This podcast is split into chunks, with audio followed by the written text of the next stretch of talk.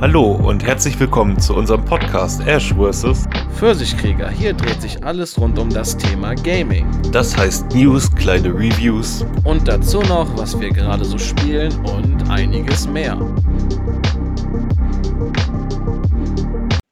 Hi Ash. Hi Pfirsich. Na, alles gut? Ja, ich beschwere mich lieber nicht. Du weißt ja, wie das ist. Ja, bei mir ist soweit auch alles gut. Ich äh, habe ja ab dem 1.6. jetzt einen neuen Job. Konnte jetzt noch drei Tage zu Hause bleiben und ähm, ja, ich bin mal gespannt, so was auf mich zukommt, auf jeden Fall.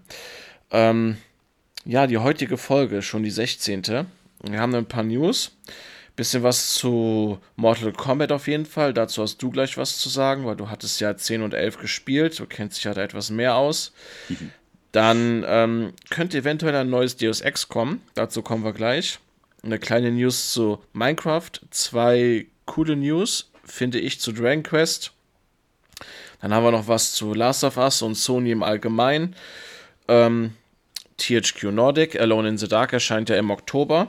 Und apropos Oktober, wir nehmen uns heute die Spiele Releases im Oktober mal vor. Der ist ja prappevoll. Wir haben jetzt ein paar Titel mal aufgeschrieben, die erwähnenswert sind. Klar kommen noch ein paar Indie-Games raus und so, aber ganz ehrlich, ich hatte jetzt auch keinen Bock, irgendwie 18 Spiele aufzuschreiben, über die wir quatschen, aber den Großteil der Spiele, wo wir beide wohl sagen, dass man die im Auge haben sollte, quatschen wir mal drüber und was wir so empfehlen und dann kommen wir natürlich immer zu den Sachen, die wir gezockt haben. So, ich würde sagen, dann starten wir mal mit Mortal Kombat, richtig? Richtig. Also, es sind mittlerweile ja zum ersten DLC äh, die Charaktere bekannt. Witzig eigentlich, äh, dass man jetzt schon mehr weiß über die DLC-Charaktere als über die Spiele, äh, als über die Charaktere, die im Hauptspiel sind. Muss man ja mal ehrlich sagen. Weil da sind ja noch eine Menge Fragezeichen auf was äh, Cassie Cage und ähm, die anderen angeht, die eigentlich ja aufgrund der Legacy eigentlich erst da sind, also müssten die eigentlich rausgekickt werden, aber wer weiß, was die da machen. Die lassen sich schon was einfallen. Dann reisen die halt durch die Zeit oder so. Egal. Auf jeden Fall, ähm, also äh, als spielbare Charaktere kommen im ersten Paket Quan Chi, Omni-Man aus Invincible, der Vater von Invincible. Ich musste auch nochmal nachgucken. Das ist ewig her, dass ich die Serie gesehen habe. Ähm, Ermac, äh, Peacemaker aus Suicide Squad und seiner eigenen Serie. Takeda und Homelander. Äh, Takeda war, glaube ich, auch aus einem der Vorgänger. Ich meine, das Deadly Alliance, irgendeiner der Teile, oder? Äh, könnte sein, aber das war nicht dieser Indianer, ne? Oder? Nee. Ich weiß, nee, äh, der Indianer war Nightwolf. Die uncoole Version von dem aus Killer Instinct. Ah, Ähm, stimmt, ja. Äh, und es soll fünf Cameo-Charaktere geben. Ähm, Tremor, Johnny Cage mit einem äh, John Cloud Van Damme Skin, ähm, Chameleon, Mavado und Ferra. Wobei irgendwie sich auch noch nicht so richtig rausfinden lässt, was das mit diesem Cameo bedeutet. Ob die im Hintergrund sind oder ob die bei Moves irgendwie auftauchen oder keine Also Ahnung. ich, Vielleicht haben die auch irgendeine Tech-Mechanik da drin, wo dann andere Charaktere vielleicht mal einen Schlag machen. Wäre auch ich nicht wollte es gerade sagen. Es ist ja rausgekommen, dass es eine Tag-Team-Komponente geben wird. Das heißt, ihr könnt einen zweiten Charakter als Sidekick haben, den man dann quasi zu Kombos reinrufen kann. Man kann ihn nicht steuern, aber man ruft ihn rein. Das weiß ich, dass es, dass es ein bekanntes Gerücht ist, auf jeden Fall. Ich glaube, so eine Mechanik gab es doch mal. Gab es sie nicht bei Teil 9? Irgendwie? Ich weiß es nicht mehr. Ich weiß nur, dass damals zum Beispiel bei dem ersten Marvel vs. Capcom, welches ich irgendwie fast besser finde als den zweiten. Ist, ich weiß, das ist ein weiter Stretch, sage ich mal, aber der war halt, hatte so seine eigene Coolness noch. Oder ähm, Capcom vs. SNK und so weiter, damals auf dem Dreamcast. Ähm, die hatten dann meistens solche Cameo-Charaktere, die einfach, wie gesagt, für den Schlag reinkamen, irgendwie für einen Move, die du nicht selber spielen konntest. Und da waren halt noch super viele kleine Gimmicks, wie meinetwegen Arthur aus Ghosts and, Go äh, Ghosts und and Go Go Hä? Ghosts Goblins. äh, und sowas. Und ich kann mir vorstellen, dass das Mortal Kombat jetzt auch mal so macht.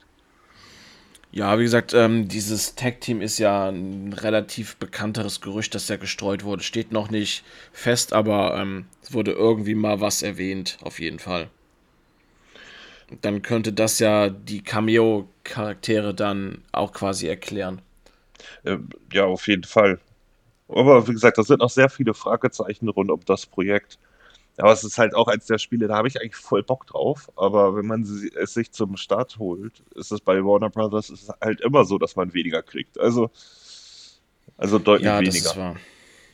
Da gibt es ja D DLCs zum Teil wie The Hunt dann mehr. Wobei ich fand, dass sich der Elfte relativ zurückgehalten hat. Äh, der Elfte hat nur eine komplette Kampagne für 40 Euro dazugehauen und äh, ordentlich Charaktere. Also der Elfte war schon, also die, das Maximum an Dreistigkeit, sag ich mal. Also, ja, vielleicht ist es mir aber auch nicht aufgefallen. Ich wollte so. gerade sagen, dir ist es wahrscheinlich nicht aufgefallen, aber die komplette Kampagne, wenn du das Spiel, Hauptspiel schon hattest, hat mal eben 40 Euro gekostet, die Aftermath-Kampagne. Die auch natürlich auch ihren Umfang hat. Und da kamen auch ein paar Charaktere dazu und so. Äh, keine Achievements übrigens, fand ich auch irgendwie, ich meine, wenn man so viel Kohle nimmt. Äh, ansonsten hat man insgesamt für das Upgrade, also ich meine, wie gesagt, es wäre 40 Euro gewesen. Und äh, eigentlich alle Kombinationen, die du kaufen konntest, äh, konntest, wenn du das Hauptspiel gekauft hast, hast du ordentlich drauf gezahlt. Während ich dann letzten Endes für das Hauptspiel mit allem drum und dran am Ende, weiß nicht, 20 Euro gezahlt habe oder 30. Keine Ahnung. Also Warner Brothers sind halt die mit Abstand fiesesten, was sowas angeht. Vor allen Dingen, ähm, ich meine, gut, Namco neigt auch dazu, aber hier zeigt sich halt auch wieder, so Charaktere wie Ermac oder Quan Chi, so Standardcharaktere als DLC zu verkaufen, finde ich assi. Das fand ich bei Street Fighter scheiße, das finde ich hier scheiße. Ganz einfach. Ähm, ja, man sollte nicht die Leute einfach für Legacy-Charaktere bezahlen lassen, anstatt irgendwas Neues zu bieten. Ja, das sehe ich aber auch so. Aber gut, Street Fighter 5 hat es ja auch gemacht, aber das mhm. Thema hatten wir ja schon. Oh ja, ja Street Fighter 5 war auch so ein Extremfall. Ist aber auch krass, wenn du jetzt drauf guckst, wie viele Charaktere es hat und wie viele davon nutzlos sind. Gefühlt. Aber gut. Ja. Ir irgendwann hat, hat halt alles so ein bisschen seinen eigenen Bogen überspannt. Vor allem, wenn es halt über so viele Teile geht. Und Versionen und so weiter. Gut, kommen wir zum nächsten. Ähm, Eidos Montreal liefert Hinweise, dass ein zukünftiger Deus Ex-Teil einen Koop-Modus haben könnte. Ähm, also zumindest äh, deuten die Stellenausschreibungen äh, darauf hin, was ich persönlich ja echt interessant finde. Also die, die Deus Ex-Teile haben sich ja, also die neueren haben sich vor allem durch ziemlich geniales Leveldesign ausgemacht, was man dann teilweise erst im Nachhinein gemerkt hat, welche Möglichkeiten man eigentlich hatte, wenn man das Gebiet beendet hat und dann nochmal irgendwie rumguckt. ja, ich hatte ja Human Revolution ersten nicht gespielt. Ich weiß nicht, ich hatte nicht die, ich habe es angezockt, aber hatte irgendwie nicht die Lust gehabt, mich weiter damit zu beschäftigen. Aber Mankind, die Divided habe ich dann gezockt und das war verdammt gut. Ja, das muss ich auch endlich mal spielen. Ich habe es ja mir vor vier Jahren gekauft oder so und äh, mittlerweile hat es ja auch FPS-Boost und allem drum und dran, aber ich komme halt nicht dazu. Ich, äh, ja, aber das ist halt das Problem in der aktuellen Generation, dass man noch so viel äh, Altlasten aus der alten Generation mitnimmt, die jetzt einfach auch besser sind. Oder meinetwegen im miesen Zustand erschienen sind und man jetzt nochmal spielt. Ähm, oder sonst sowas. Das, irgendwann werde ich es noch schaffen. ja, ähm, ich weiß nicht, ob ich Human Revolution nochmal nachholen werde. Ähm, kann ich dir nicht sagen. Also, weiß nicht, ob der jetzt zu alt ist oder so, kann ich dir nicht sagen. Ich hatte den, glaube ich, die Tage noch mal auf YouTube gesehen, weil es ein YouTuber vorgestellt hatte, irgendwie den Teil. Ähm, klar ist es irgendwie noch hier und da schick, aber ich weiß noch nicht, ob ich den noch mal nachhole oder so. Vielleicht habe ich irgendwann mal dazu die Lust, wenn vielleicht ein neuer Deus Ex-Teil kommt und ich mir sage, hey, ne, um da jetzt wirklich komplett einzusteigen, spiele ich da noch mal den ersten auf der Xbox 360 und hole da noch mal Mankind Divided nach, den zweiten. Weiß man ja nie, ne? Was einem dann so überfährt.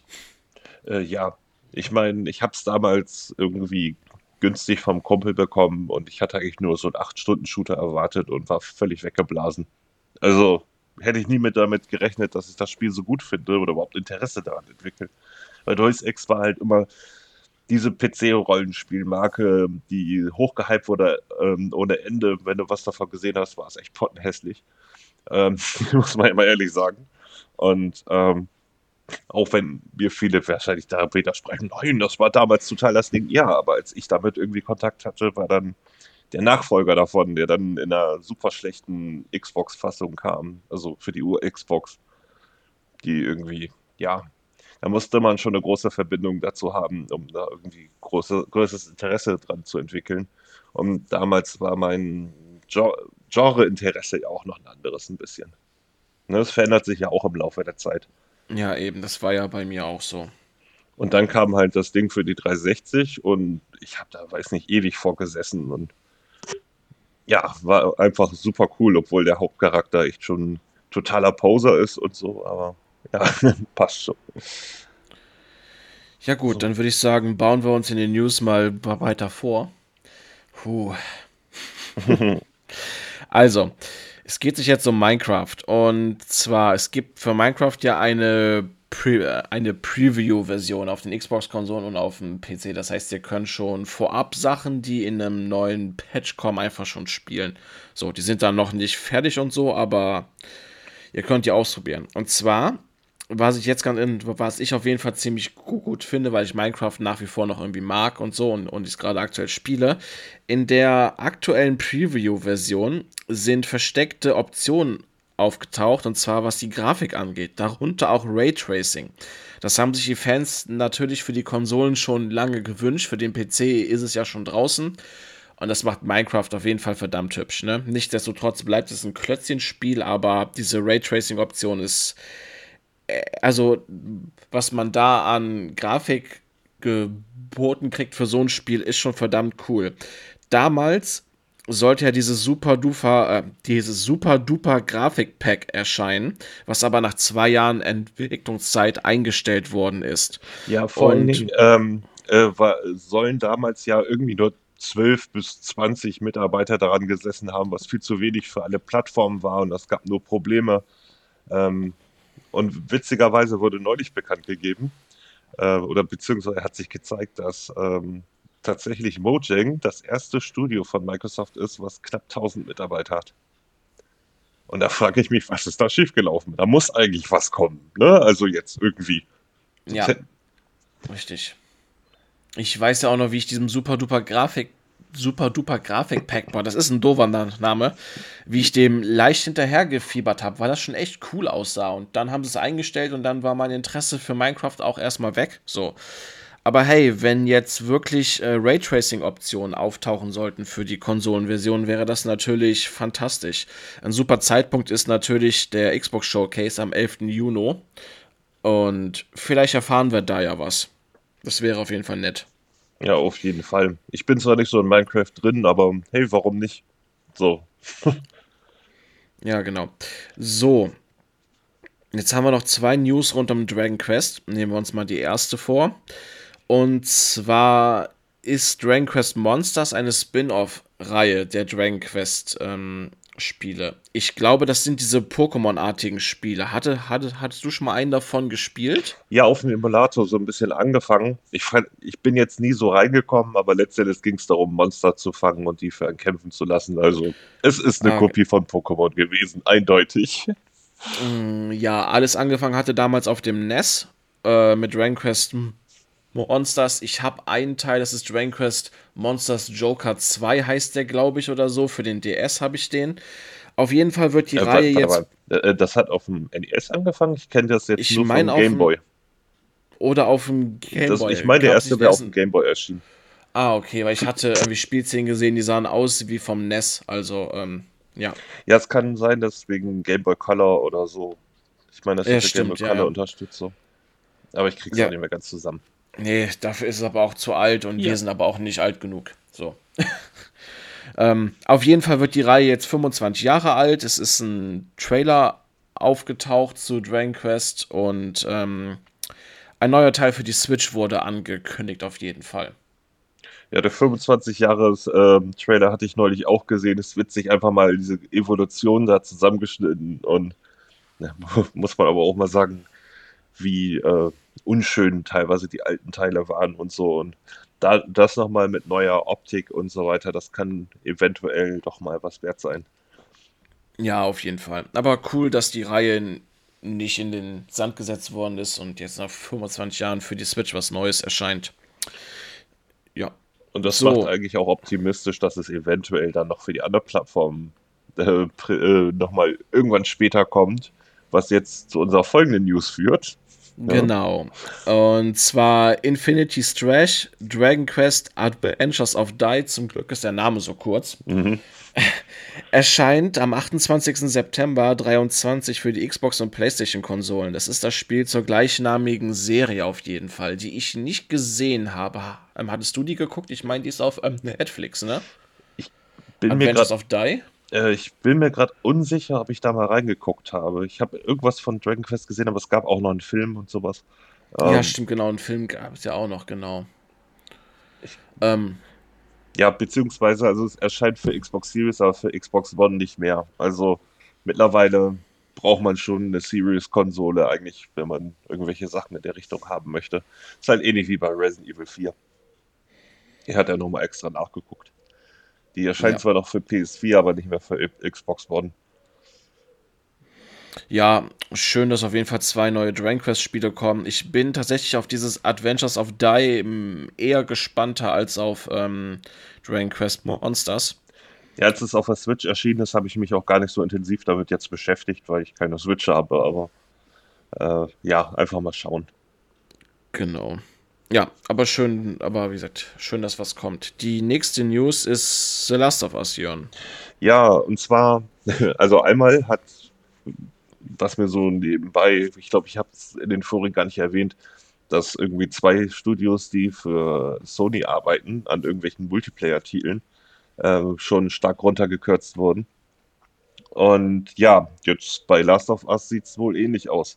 Ähm, es sollte ja irgendwie vor drei Jahren schon der Multiplayer-Modus für den zweiten rauskommen. Das sollte dann irgendwann ein extra Projekt sein, haben sie, glaube ich, vor Pi mal Daumen einem Jahr ähm, drei Artworks gezeigt. Und jetzt scheint es wohl so zu sein, äh, dass sie das komplette Projekt runtergekürzt haben, einfach weil die nicht fertig werden. Ganz einfach. Sie hatten halt zu große Ambitionen und kriegen das jetzt alle nicht hin. Und wegen, äh, aufgrund von Qualität und langfristige Rentabilität, bla bla bla.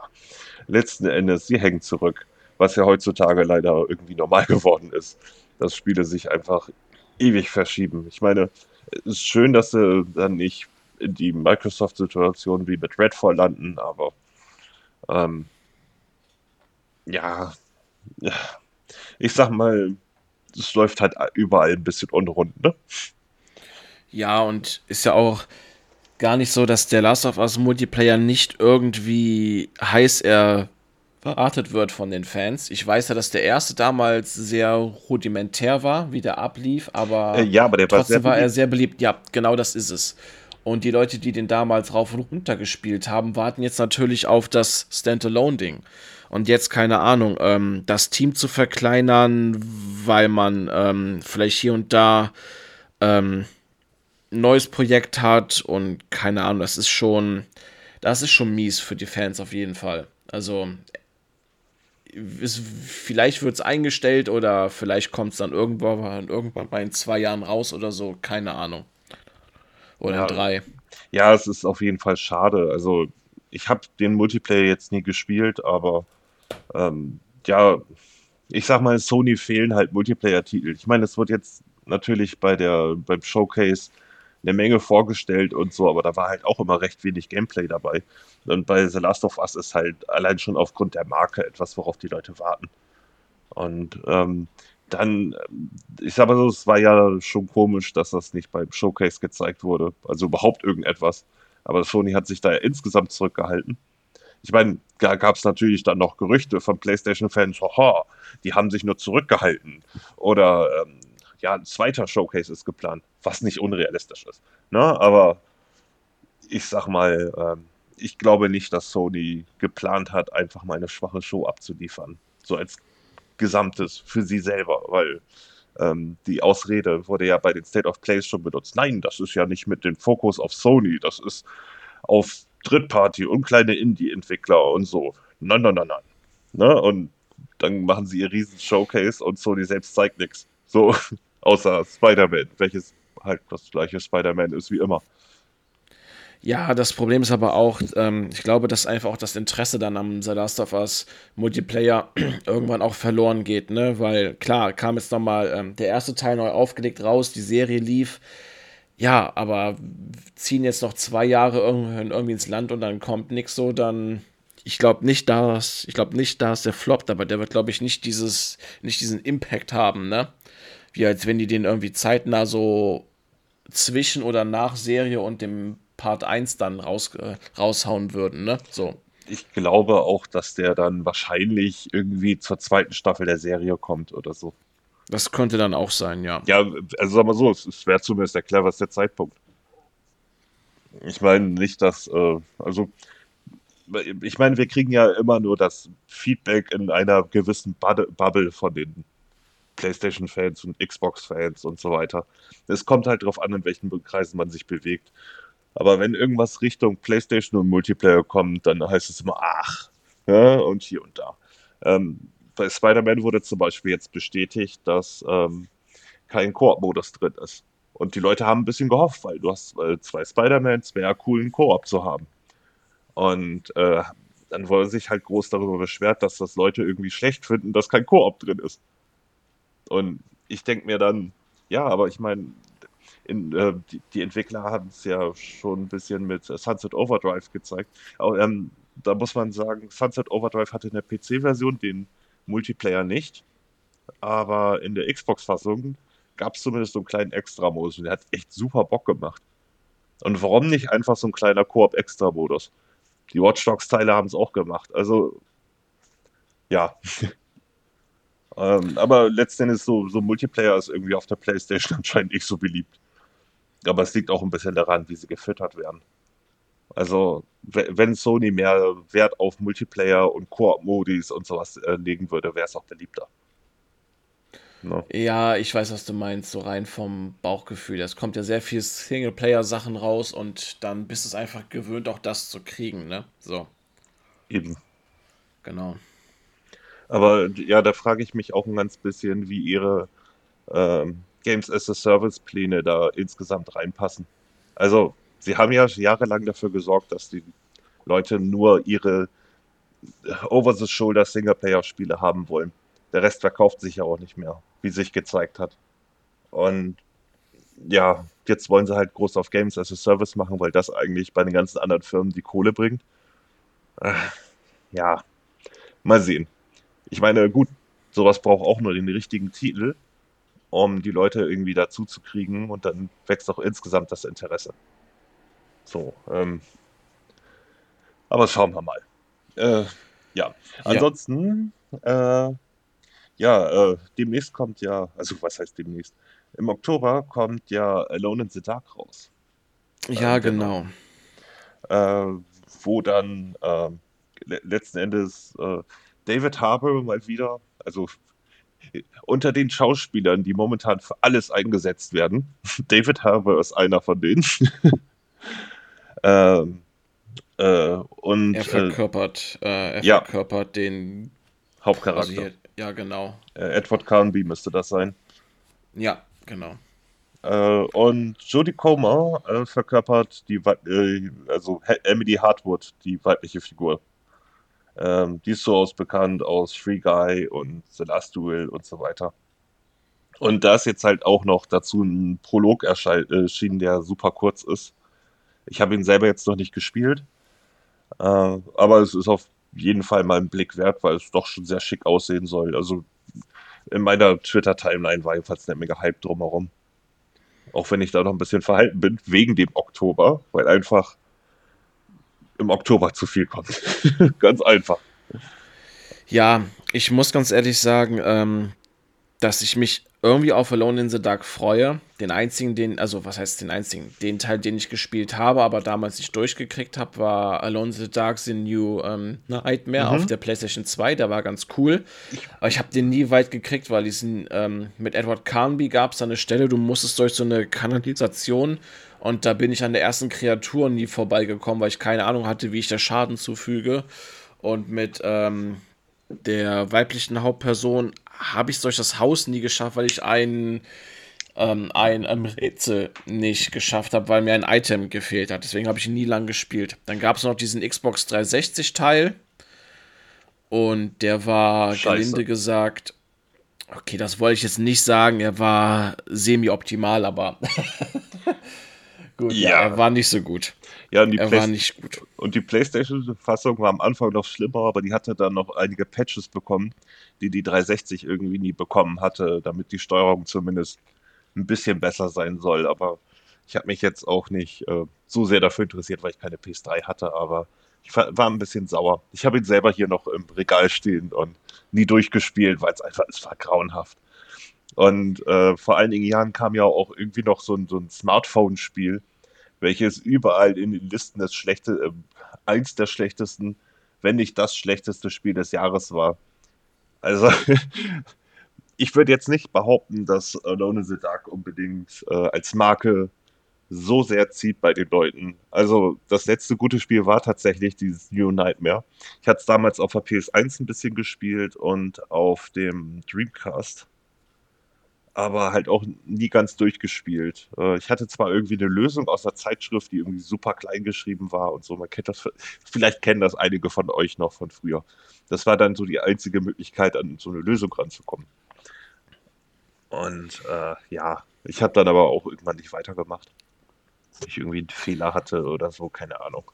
Ja, ich habe ihn, wie gesagt, ich habe den New Nightmare leider aber auch nie durchgespielt. Etwas schade, aber aber, ja, gut. aber wer es nicht kennt, ähm, viele würden sagen, es ist ein Resident Evil Klon, aber Resident Evil ist eigentlich ein Klon von Alone in the Dark und daher ist es irgendwo dazwischen. ja, genau. Ja, gut, das neue Alone in the Dark soll am 25. Oktober erscheinen. Den spielbaren Prolog Grace in the Dark könnt ihr jetzt, ich glaube, überall zocken. Ich habe ihn jetzt auf der Xbox nicht gefunden, aber auf PlayStation und Steam ist er schon raus.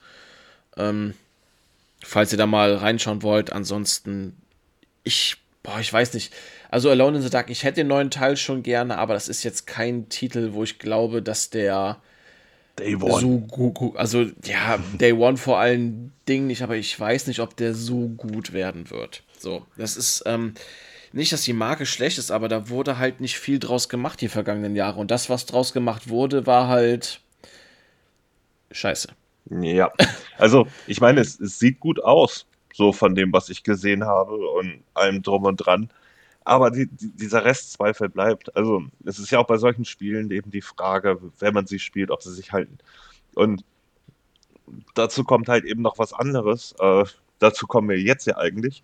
Ähm, der Oktober ist ein bisschen vollgepackt.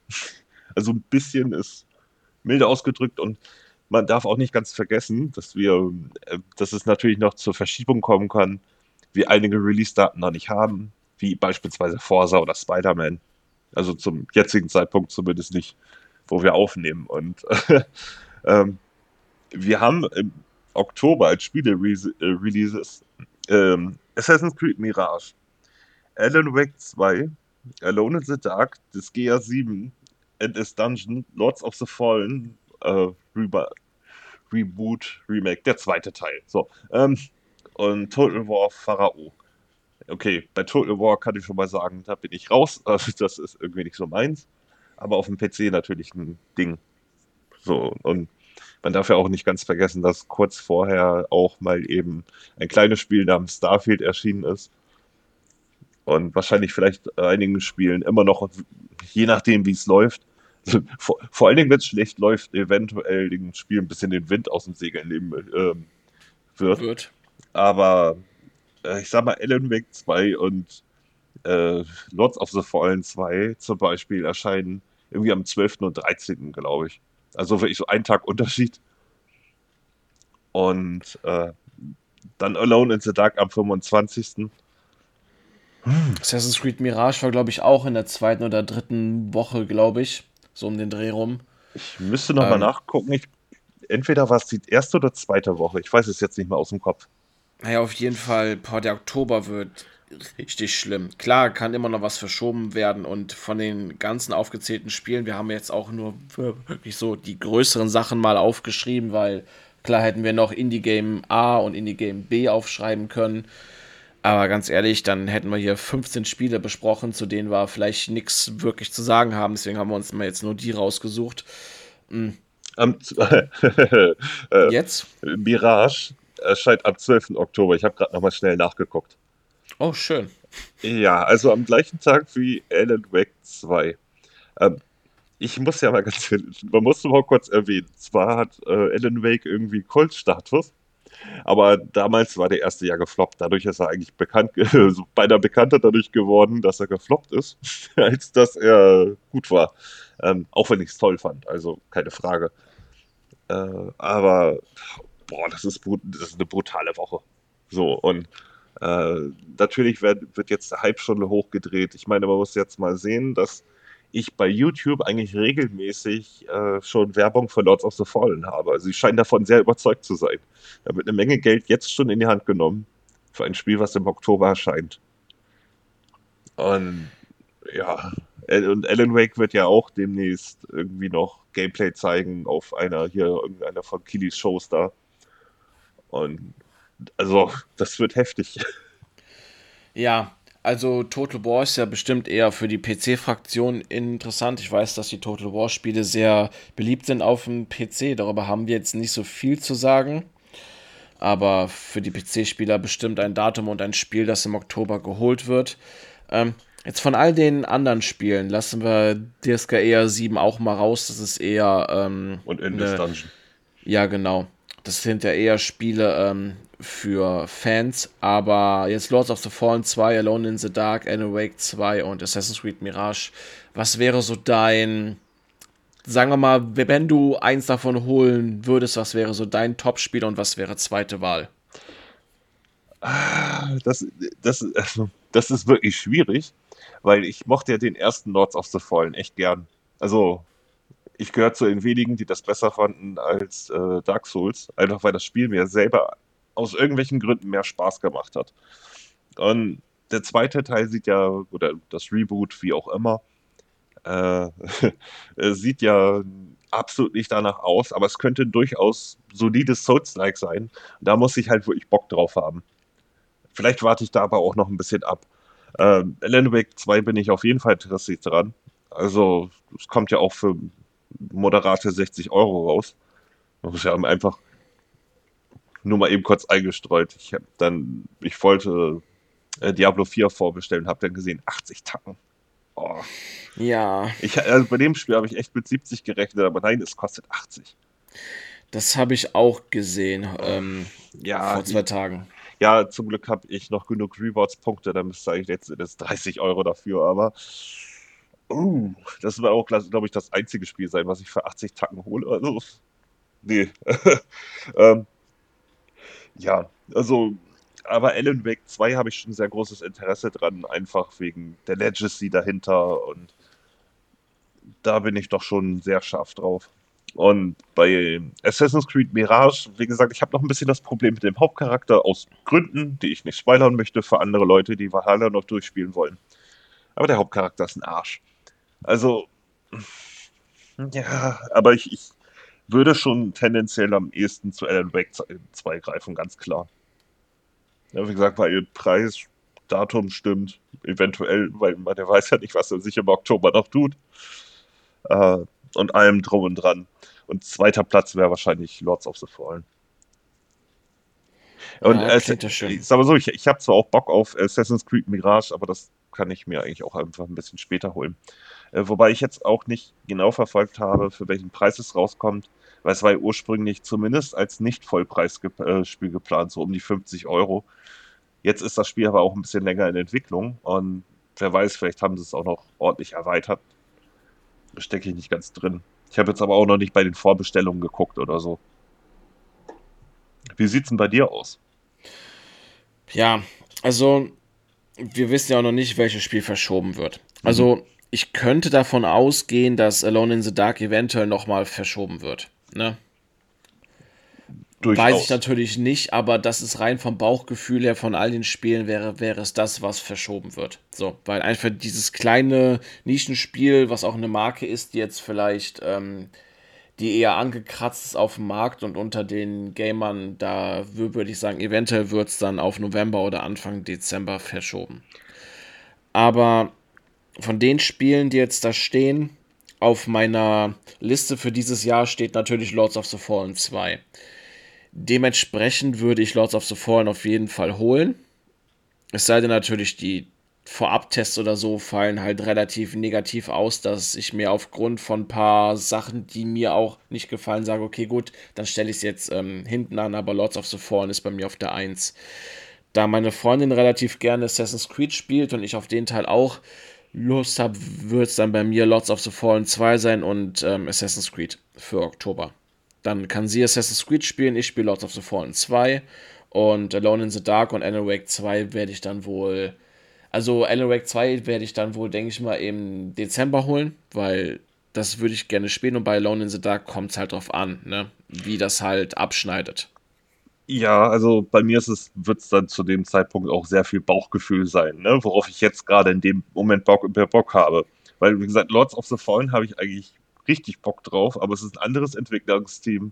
Es ist ein anderes Spielkonzept. Ja, ich genau meine, das, das ist es. Ja, das Original war ja halt schon fast ich würde jetzt nicht sagen Metroidvania-mäßig, aber doch die Levels eher verschlungen und so, was halt der Stil von Deck 13 ist, was deren Spiele auch so gut macht, weil du immer wieder Abkürzungen freischaltest und hier und da, dass sich das Spiel einfach nicht so unnötig nervt. Und das schien ja wirklich eine wesentlich größere Welt zu sein und dann ist halt die Frage, wie man es umsetzt. Und ja, aber es sieht schon verdammt schick aus und verdammt schwarz. Also, man muss sich echt mal den Trailer ansehen. Also, schwarz ist eindeutig deren Lieblingsfarbe. Äh, ah, ja, ich meine, es ist ja auch am Ende die Frage, wie verbuggt erscheinen die Spiele? Muss, muss man ja mittlerweile tatsächlich als Thema nehmen, nachdem selbst wesentlich größere, erfahrenere Teams als die Leute hinter meinetwegen dem äh, Lone in the Dark, ich weiß nicht mehr, wer, welche das Team das jetzt war, aber jedenfalls nicht so ein Überteam, äh, und Lords of the Fallen, ja, ob die das dann tatsächlich zum Release alles so hinkriegen. Ja. Ja, das ist auch die Sache bei Lords of the Fallen 2. Ich hatte ja den Trailer gesehen, der jetzt vor kurzem raus, also was heißt vor kurzem, vor drei Wochen oder so kam der, der ja wie lange ging? 2 Minuten 30, 3 Minuten irgendwie, der auch mhm. voll viel Spielchen, Spielszenen schon gezeigt hat. Ich habe darauf schon Bock.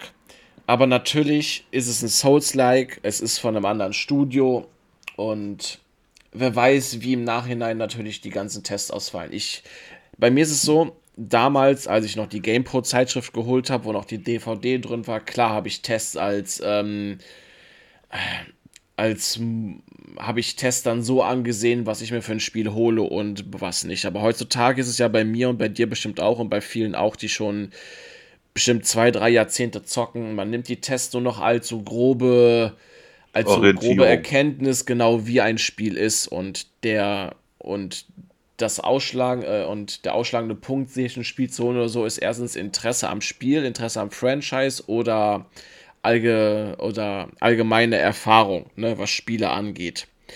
Und natürlich warte ich dann bei Lords of the Fallen auf jeden Fall. Ne?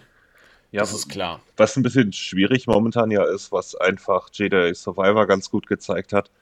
Das Spiel ist ja in echt einem grauenhaften Zustand erschienen. Während dann die Entwickler noch rumgeprallt haben, hey, wir haben es in dreieinhalb Jahren geschafft. Ja, aber ihr seid nicht fertig geworden. Weißt du, so eindeutig nicht. Und auf der Xbox lief es ja schon mies, da konnte man irgendwie 30 Frames-Modus das irgendwie noch okay spielen. Aber die PC-Version und auch die PlayStation-Version soll ja noch wesentlich schlimmer sein. Also die, vor allen Dingen die PC-Version. Und ich sag mal, das Spiel hat äh, überall seine 90er-Wertung gekriegt, sag ich mal. Und es wurde kaum für den Zustand abgestraft, weil der Kern ja davon so gut ist. Und das zeigt ja auch so diesen typischen Shift in Bewertungen, was Fehler im Spiel angeht.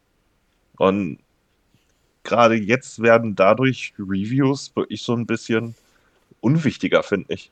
Also da hat sich einfach gezeigt, dieses, oh, die werden das schon verbessern. Ja, vor dem Day One Patch war es ja noch schlimmer. Und ich weiß nicht, das ist irgendwie kein Argument.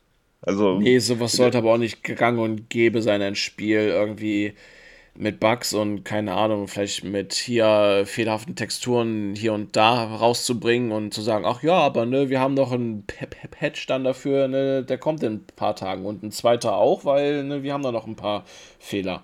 Ja, das und, funktioniert nicht. Und es ist ja auch die Frage, ob die wirklich in ein paar Tagen kommen. Äh, hier das, ähm, ich komme gerade auf den Namen nicht, äh, im letzten Oktober, das von dem Rick and Morty Macher, das Spiel. Äh, ähm, High on Life. High on Life, genau. Äh, da war das so, das Spiel wurde ja teilweise eben mit einer 65er Wertung abgestraft wir, äh, und so weiter und so fort. Einmal wegen dem Humor, der natürlich nicht bei jedem zieht, aber hauptsächlich wegen den Bugs. Die Bugs waren in einer Woche gefixt. Die haben drei, vier Patches innerhalb von einer Woche rausgeholt und ich konnte es dann flüssig, eigentlich fehlerfrei spielen. Und äh, ja, und dann kommt halt so ein Jedi Survivor, weil das halt so eine tolle Marke ist und die kommen damit durch. Aber ich meine, gut, damals hat ja auch äh, bei einem ähm, Horizon Forbidden West, als das im Performance-Modus am Release-Tag wirklich mies lief und auch ein paar Tage gedauert hat, bis das einigermaßen gefixt war, äh, weil es irgendwie die Grafik total geflimmert hat und so. Es war echt, das war echt nicht schön. Und das wurde in den Reviews erst gar nicht erwähnt. Und ja, von daher, es wird eine schwierige Sache. Also, und wir haben jetzt hier einen Stapel Spiele, die nur einen Bruchteil-Hype haben. Ich meine, bei Assassin's Creed Mirage brauchen, glaube ich, nur kleine Fehler drin sein, weil es Ubisoft ist, dass darauf eingeprügelt wird. Ja, eben. Zum Beispiel, weil wir wissen, wie Ubisoft an, äh, anerkannt ist und oder nicht anerkannt. Obwohl sie eigentlich äh, doch schon sehr konstant liefern. Kann man nichts sagen ich meine, nicht jedes Spiel passt einem und so weiter, aber ähm, dass sich alle anderen bedienen an äh, den Elementen, die sie benutzen, für die sie bekannt sind, auch so wie sie die Mission miteinander mixen, ordentlich bedienen, äh, sagt eigentlich alles über Ubisoft aus. Auch wenn natürlich nicht alles super ist. So, äh, nehmen wir Far Cry 6, welches zum Beispiel nicht so beliebt ist wie der fünfte oder so. Aber ähm, ja, das, und bei denen kann man eigentlich auch recht sicher sein, wenn das Spiel mit Bugs rauskommt, dass sie recht schnell gefixt sind. So, bei einem Redfall, gut, ich hatte vielleicht damit gerechnet, dass bei Redfall das alles vielleicht ein bisschen schneller geht. Ähm, das hat natürlich auch seine miesen Wertungen hauptsächlich wegen der Technik bekommen. Ähm, sagen wir so, äh, aus Spielprinzip selber wurde erst in zweiter Instanz eingeprügelt Wobei ich auch Reviews gesehen hatte, die irgendwie die technischen Fehler fast ignoriert haben und einfach nur noch aufs Hauptspiel eingeprügelt haben. Wobei das eigentlich ein ganz normaler Shooter ist. Also jetzt nichts Besonderes und so, aber ja, also ja, also Wertungen sind heute einfach nicht mehr so viel wert, wie sie es mal waren. Früher konnte man einfach so einen Querschnitt machen, man hat sich fünf Reviews angesehen und hatte eine recht gute Vorstellung davon, was man bekommt. Und das ist halt heute irgendwie nicht mehr so. Weil halt ganz gerne mal viele Sachen ignoriert werden, wenn es gerade passt. Also der Goalpost wird halt immer wieder verschoben. Ja, das beobachte ich aber auch. Und das, das ist auch so eine Sache, die mir ähm, nicht so gefällt, dass auf manche Spiele, die technische Fehler haben, nicht eingeprügelt werden, weil sie von Studio und Publisher XY ist und viele kommen dann mit weniger Federn, da wird aber drauf rumgeschlagen und, ähm, ne, und so, weil es von Publisher XYZ ist oder so, ne? Ach, einfach ähm, beim, um, weil wir jetzt ein Lords of the Fallen einen äh, Souls-like haben. Ich meine, es wurde nicht mal in irgendeinem Review erwähnt, dass bei Elden Ring die Gegner immer noch mit Area of Effect ähm, äh, Attacken durch Wände prügeln was bei dem Spiel ein echtes Problem ist.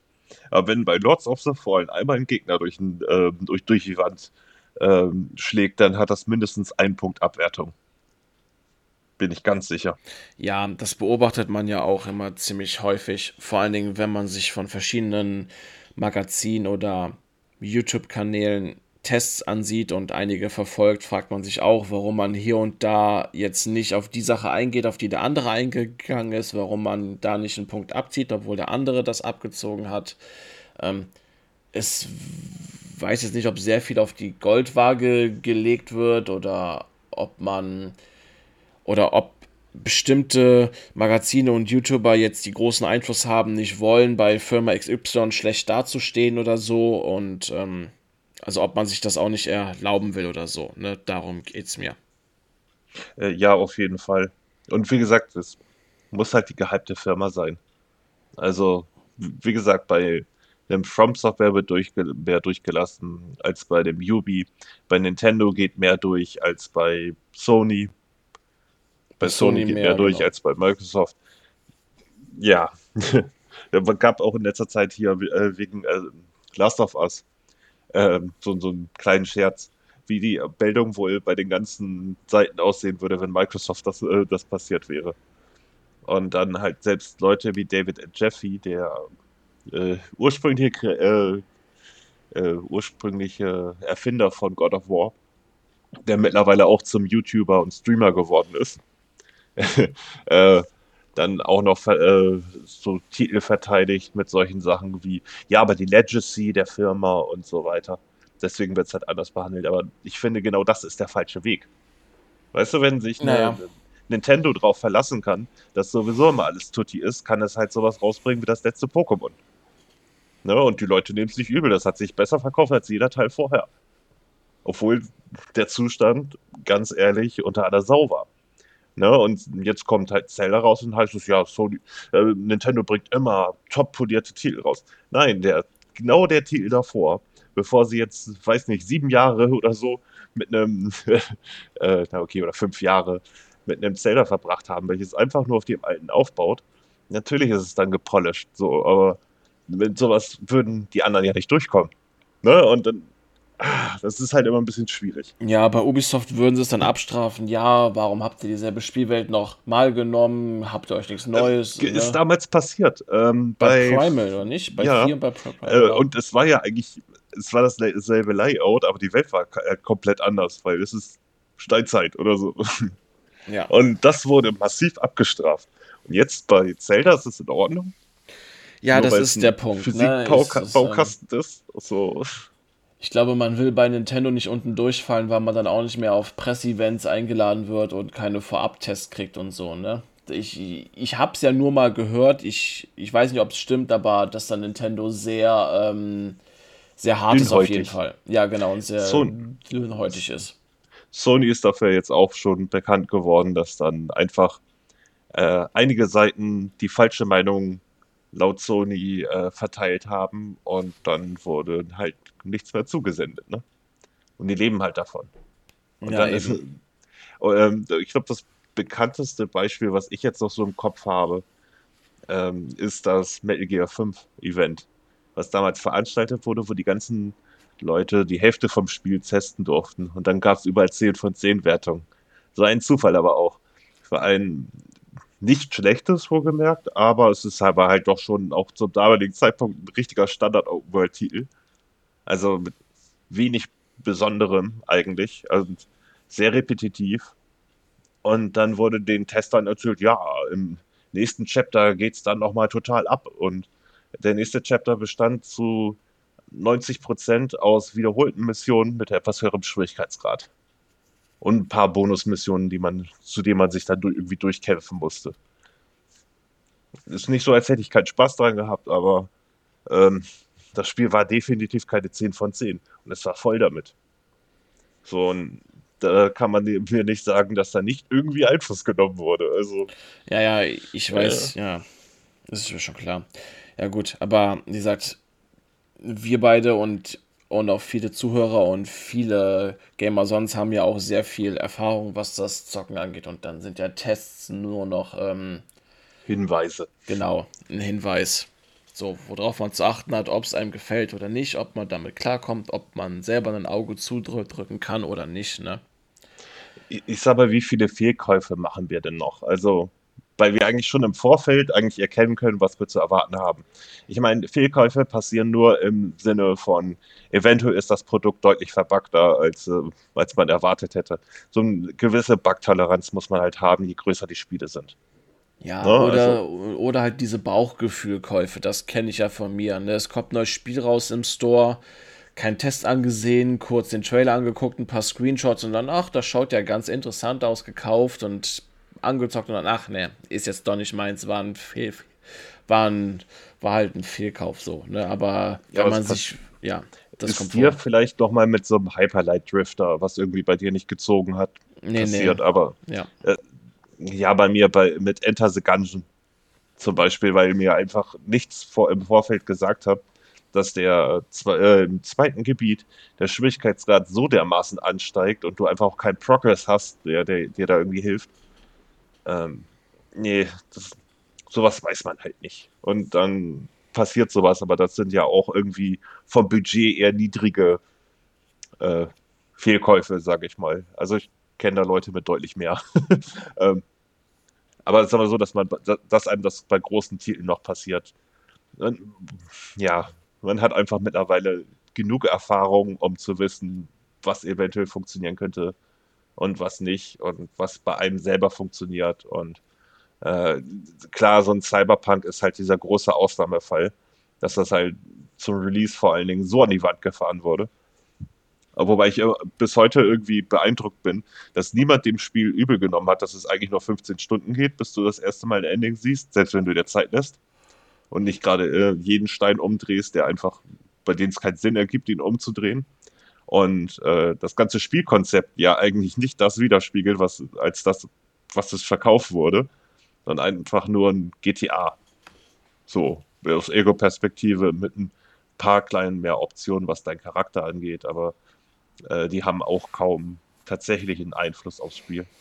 Ich meine, ich mag das Spiel, keine Frage, und in der Story und so war ganz nett, aber es war halt doch schon wirklich verdammt kurz. Ne, es gibt drei große Missionen. Dann, äh, beziehungsweise nach zwei großen Missionen, entscheidest du dich schon, was dein Ende sein wird. Und äh, ja, das musste jetzt einfach nur ein paar Mal gepatcht werden und alle finden super, obwohl das Spiel nicht mal annähernd das ist, was versprochen wurde. Und Im Rollenspiel hat das überhaupt nichts zu tun eigentlich.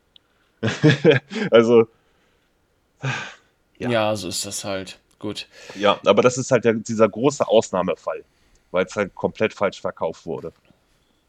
So, aber ähm, im Groben und Ganzen weiß man, was man bekommt. Ja, eben. Ja gut, das waren jetzt die Oktoberspiele, was wir uns holen und wie prappevoll das wird. Ne, waren jetzt natürlich nicht die kompletten Titel, aber ga- ganz ehrlich, das sprengt den Rahmen und so viel ist auch leider nicht bekannt, so, ne? Was Ja. auch an Indie-Games erscheint, da kommt ja eh noch mehr. Ja, und wie gesagt, Spider-Man immer noch auf Herbst gesetzt und das war's dann auch an Infos. Obwohl sie Gameplay gezeigt hatten. Also Ach das komm, der Oktober ist jetzt schon so voll, da hauen sie es einfach auch da raus, ist jetzt egal. vielleicht. vielleicht. Vielleicht Ja. zieht sich auch noch bis April nächsten Jahres, war auch schon mal Gerücht. Also, hm, warten Ja, wir mal das ab. wär's. Ja gut, ähm, wir sind jetzt auch schon fast bei einer Stunde. Kommen wir jetzt mal zu den Spielen, die wir gezockt haben. Mhm. Ähm, hat der, habe ich den Vortritt? Ja, Alles klar. Dann habe ich ja Warhammer 40k Boatgun durchgespielt. Ähm, ich bin tatsächlich überrascht, wie lange es eigentlich ging. Ähm, als wir vorherige Folge darüber gesprochen haben, war ich noch nicht mit dem ersten Akt durch und ich hatte schon gefühlt vier, vier oder fünf Stunden Spielzeit gehabt.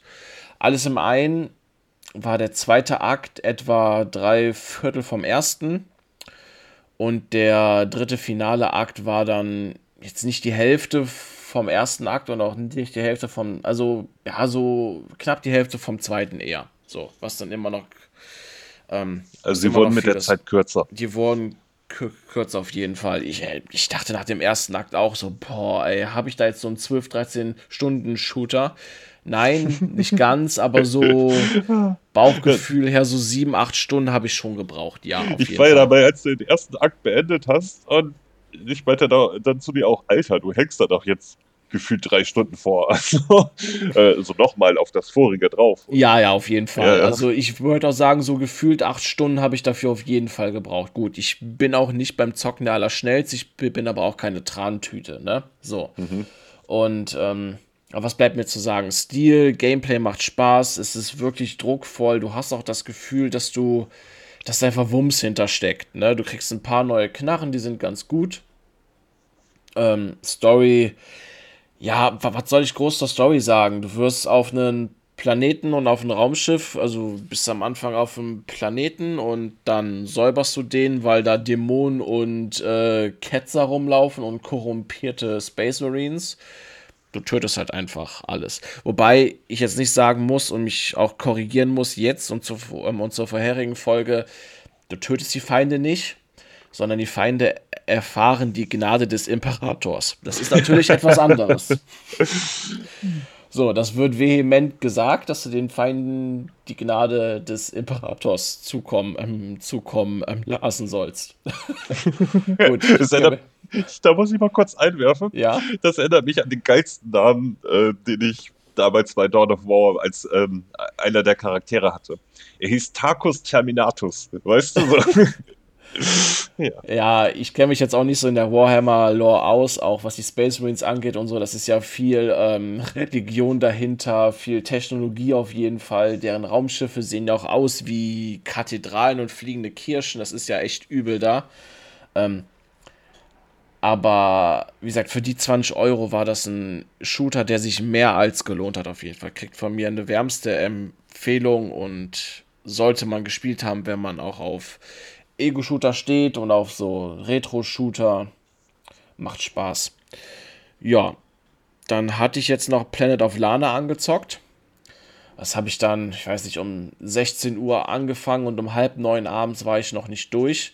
Ich hatte schon Playthroughs gesehen, die gingen dreieinhalb Stunden bis viereinhalb Stunden. Du sagtest mir so, das soll so runde fünf Stunden gehen. Hatte ich zumindest so mitbekommen, ja. um die fünf Stunden irgendwas ich denke jetzt auch mal, dass ich vielleicht eine Stunde, Stunde 30 vom Ende entfernt bin. Leider habe ich es nicht durchgekriegt, aber so viel kann ich sagen, dass mir der Artstyle sehr gefällt. Der Soundtrack ist richtig stimmungsvoll. Ähm, ja, ist so etwas wie Limbo und das Nachfolgespiel. Ihr habt, es ist halt ein. Inside. Ja, Inside. Ist halt ein Rätselplattformer, kann man das so sagen? Ja, ne? Ja, also ja, das genau. passt eigentlich ganz gut. Ja, also viel Story wird euch gar nicht erzählt, das übernimmt eher die Spielwelt. Ähm, ihr kriegt von mir mal einen groben Riss, worum es sich geht. Also ihr spielt Lana und ähm, am Anfang lauft ihr mit eurem Bruder durch das Dorf, einen Hügel nach oben, dann sind da zwei Grabsteine. Ich denke mal, dass das ähm, die Eltern das, sind. Ja, genau. Und ähm, dann lauft ihr noch ein Stück weiter durch den Wald und genau dann stürzen Raumschiffe runter auf den Planeten. Euer Bruder wird entführt, ihr lauft hinterher, versucht ihn einzuholen. Unterwegs, triff, äh, unterwegs bekommt ihr einen kleinen Gefährten namens Mui. Es ist so ein schwarzes Wesen, so ein Misch aus Katze und Maus. Ihr könnt es auch natürlich streicheln und bekommt dafür einen Erfolg.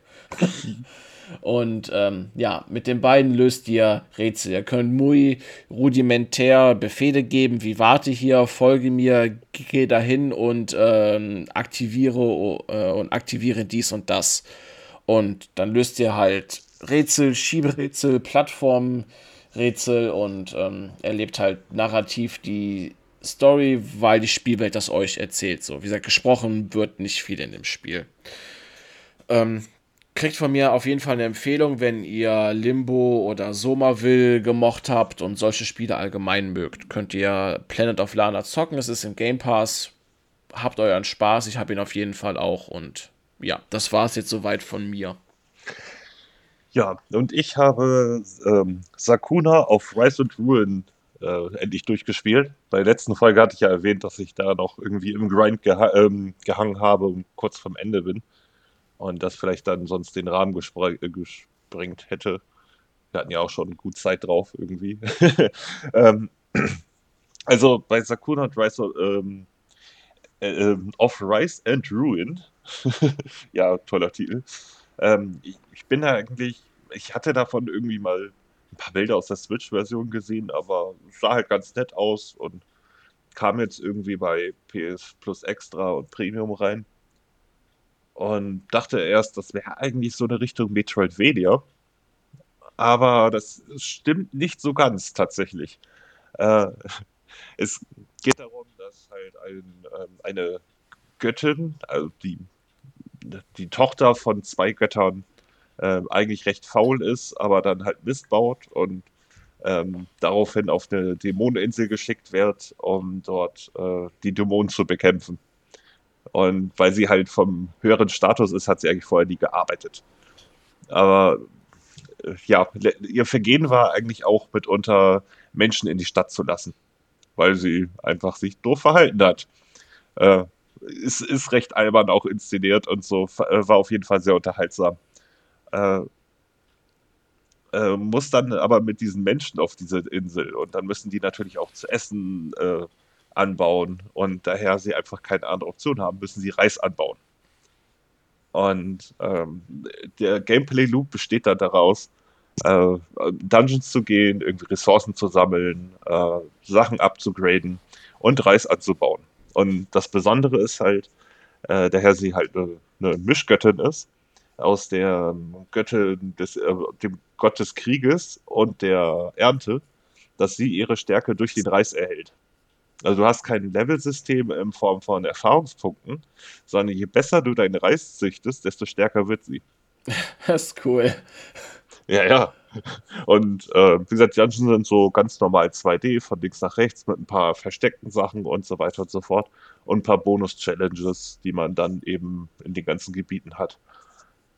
Ist recht knackig stellenweise. Ähm, ich hatte auch schon, also einfach, als ich noch ein bisschen Hilfe brauchte, um irgendwelche Sachen zu finden, so ein paar Sachen darüber gelesen, wie dass sich Leute über den normalen Schwierigkeitsgrad, den du zum Glück runterstellen kannst, ohne irgendwelche Penalties, ähm, doch schon teilweise richtig unfair sein soll. Aber letzten Endes, wie gesagt, das lässt sich runterstellen. Ähm, äh, und was man vielleicht einfach bei dem Ganzen unterschätzt, ist, dass ähm, der Reisabbau tatsächlich wichtig ist. Und sie haben das Thema ernst genommen. Und nicht, ich rede nicht von so ein bisschen ernst genommen, sondern dass du wirklich irgendwie alle Schritte Stück für Stück, weil sich das auch immer erweitert, was du tun musst und tun kannst, ähm, daran orientieren, wie, weiß nicht, im 8. Jahrhundert oder so der Reis angebaut wurde. Das heißt, du musst sehen, äh, Reis sehen, du, äh, und zwar in den richtigen Abständen am besten. Äh, äh, muss das bewässern, damit die Temperatur richtig ist. Dann ähm, musst du die natürlich auch noch ähm, zum Trocknen aufhängen. In der Zeit darf es am besten nicht anfangen zu regnen. Äh, du, du, musst die äh, Ähren von den Körnern trennen. Also wirklich dieses komplette Programm. Danach musst du sie natürlich auch noch malen, damit sie entweder zu braunen oder weißen Reis werden. Und das entwickelt sich halt mit der Zeit. Ne? Du kriegst neue Skills, damit das alles ein bisschen leichter geht, äh, indem du es einfach viel benutzt oder ähm, kriegst neue Maschinen dazu, die du natürlich die ähm, Materialien auch für grinden musst. Und nebenbei rennst du halt von links nach rechts, mehr oder weniger, also in 2D, äh, durch die Dungeons und prügelst da Monster.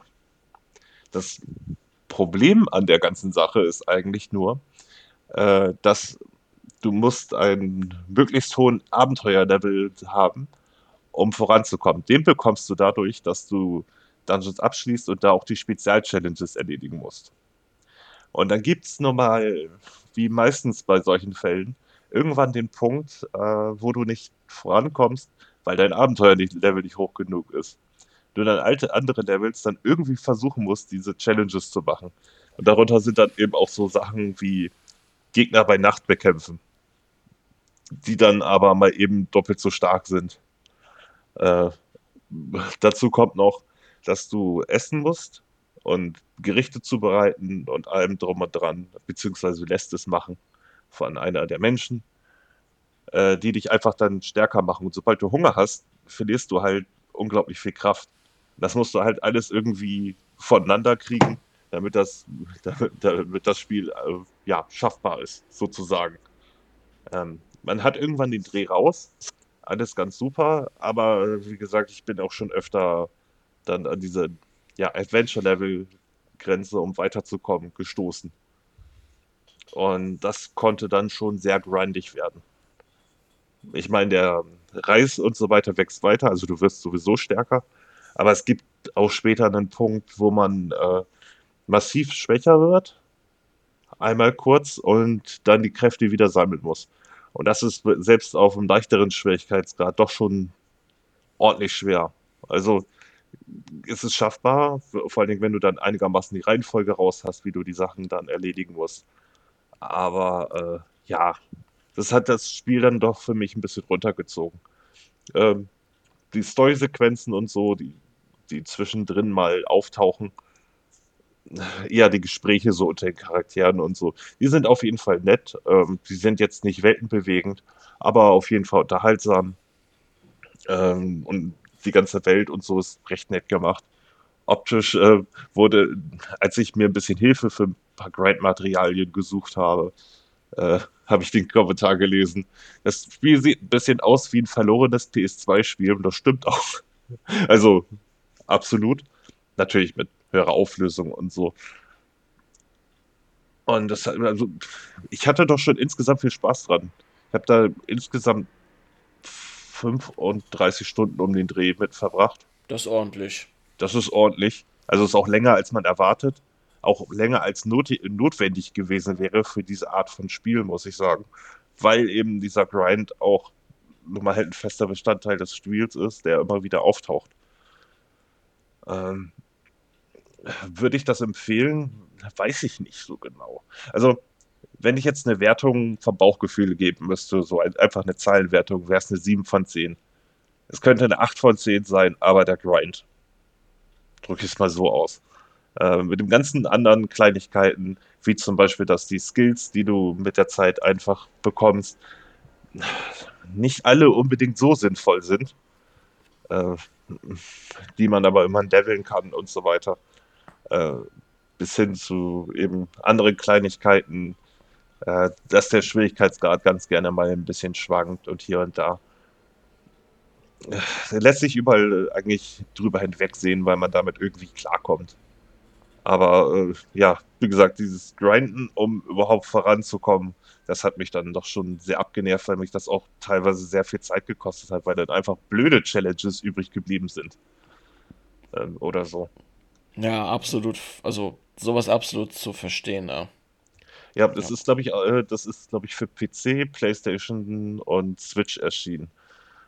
Und für mich ist das eigentlich so ein Spiel, da hätte ich mir sogar im Nachhinein gesagt, wenn ich eine Switch gehabt hätte, hätte ich vielleicht das Spiel sogar eher auf Switch geholt, weil die Levels, in denen man unterwegs ist, äh, relativ kurz sind. Ne, also sind auch ja, deswegen ist es eigentlich auch kein Metroidvania. Äh, erstmal, weil man keine ähm, Traversal-Fähigkeiten irgendwie im Nachhinein doch bekommt und äh, die Levels halt nicht miteinander zusammenhängen und die halt auch immer recht kurz sind. Also davon braucht kaum eins mal fünf Minuten, würde ich mal behaupten. Also je nachdem, wie stark man ist und so weiter und wie schnell man den Ausgang findet und so.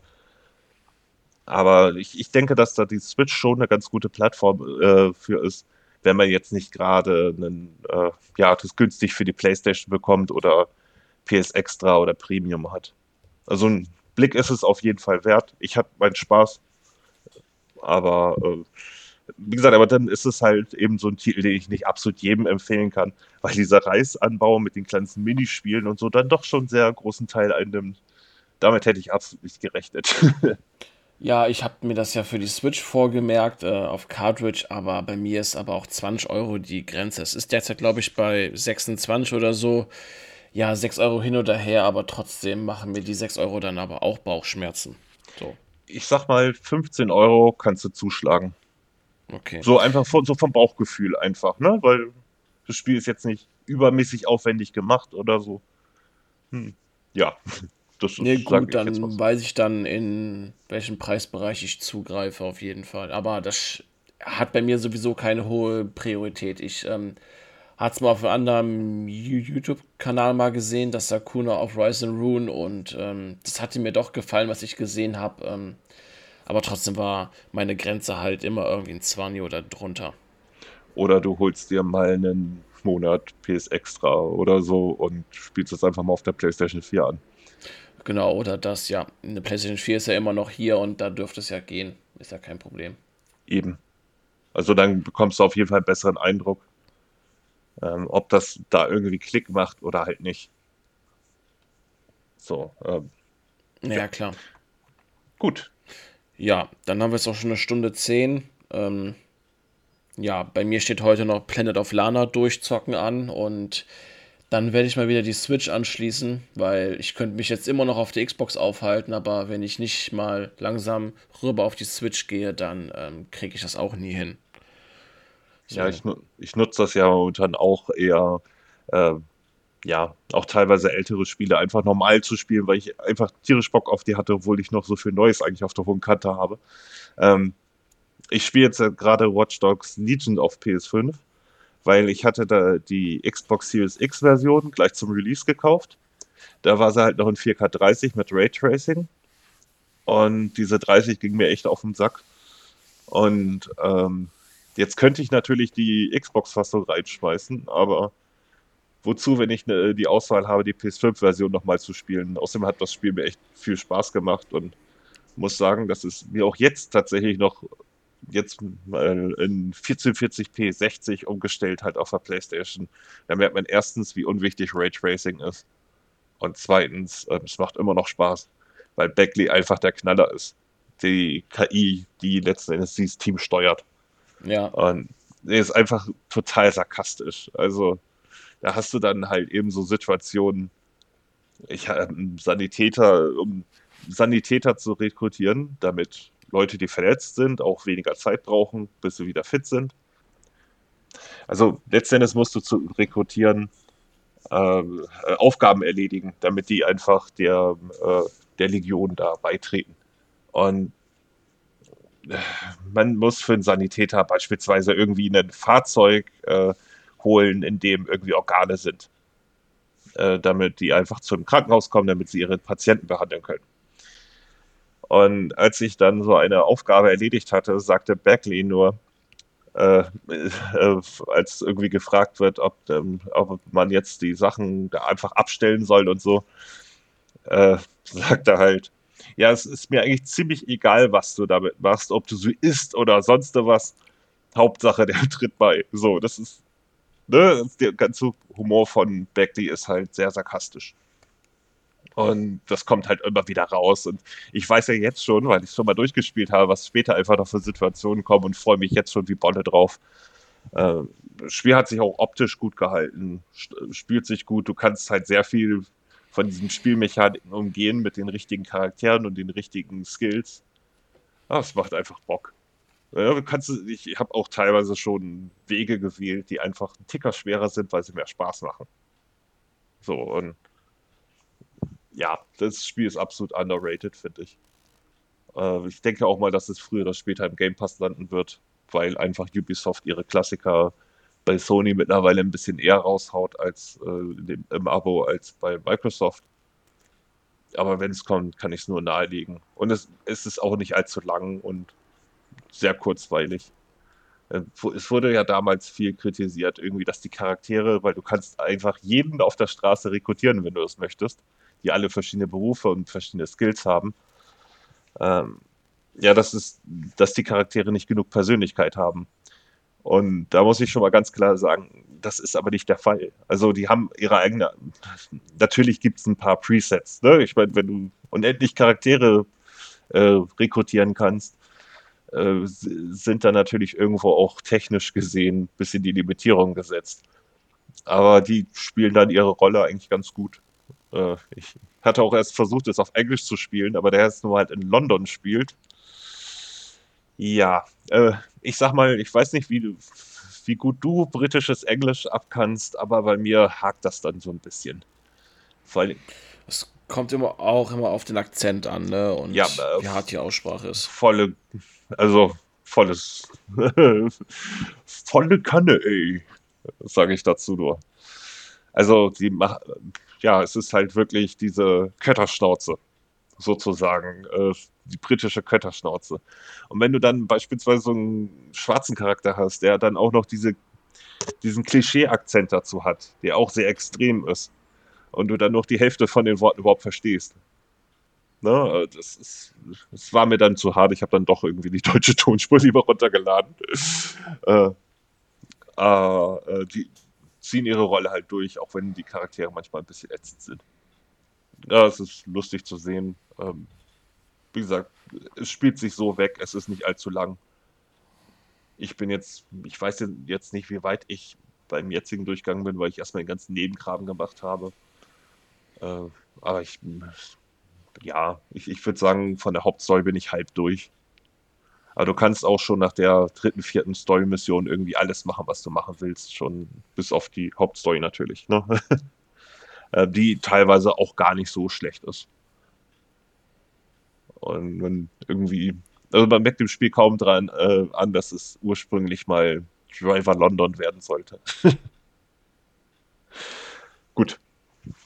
Das war es jetzt ja. erstmal, würde ich sagen, von mir. Genau. Ähm, ja das war es dann auch wohl jetzt erstmal für Folge äh, 16. Auf nächste Folge freue ich mich, dann kann ich entweder was zu Link's Awakening sagen oder zu Chemica mit Tensei 5. Ähm, ja. ja, bei mir ist das, also wenn ich das durch habe, ich weiß noch nicht, was ich jetzt danach starten werde. Ähm, ich habe mir mal Necromunda Hired Garden runtergeladen. Mal schauen, in welchem Zustand das jetzt ist. Den habe ich damals gekauft. Ich weiß, dass der gepatcht worden ist, auf jeden Fall. Mhm. Ich weiß die, gro die groben Schnitzer sind raus. Ja, weil das muss wohl unglaublich heftig gewesen sein. Also, das habe ich auf der Xbox runtergeladen und auf der PlayStation nochmal den ersten Tomb Raider, der damals ja ähm, auf der Xbox ein 30 FPS Cap hatte, aber dadurch flüssiger lief, weil das irgendwie auf der PlayStation die ganze Zeit geeiert hat. Aber es ist jetzt natürlich auf der PS5 ein Vorteil, weil sie natürlich wesentlich mehr Power hat als notwendig. Äh, vielleicht spiele ich das nochmal an. Ich weiß noch nicht, ob ich darauf Bock habe, aber wenn ich schon in so einem Abo die Möglichkeit habe, äh, die einfach nochmal zu spielen, ähm, vielleicht mache ich das. Vielleicht sogar alle drei. Ich habe noch keine Ahnung. Ja. Kann ich verstehen. Gut, dann machen wir jetzt mal Ende. Ich danke dir, Jörn, für deine Zeit, vor allen Dingen auch so früh in Anführungsstrichen. Ja, ähm, ich danke dir auch trotz der ganzen Unterbrechung, die wir hatten. Einmal ein technisches Problem, dann klingelt das Telefon, ihr kennt das. ja. Gut, aber sowas kommt ja vor. Eben. Ja, dann hoffe ich, dass ihr eine schöne Woche habt. Und die wünsche ich euch auch. Und dann bis zum nächsten Mal. Bis dann. Und ciao.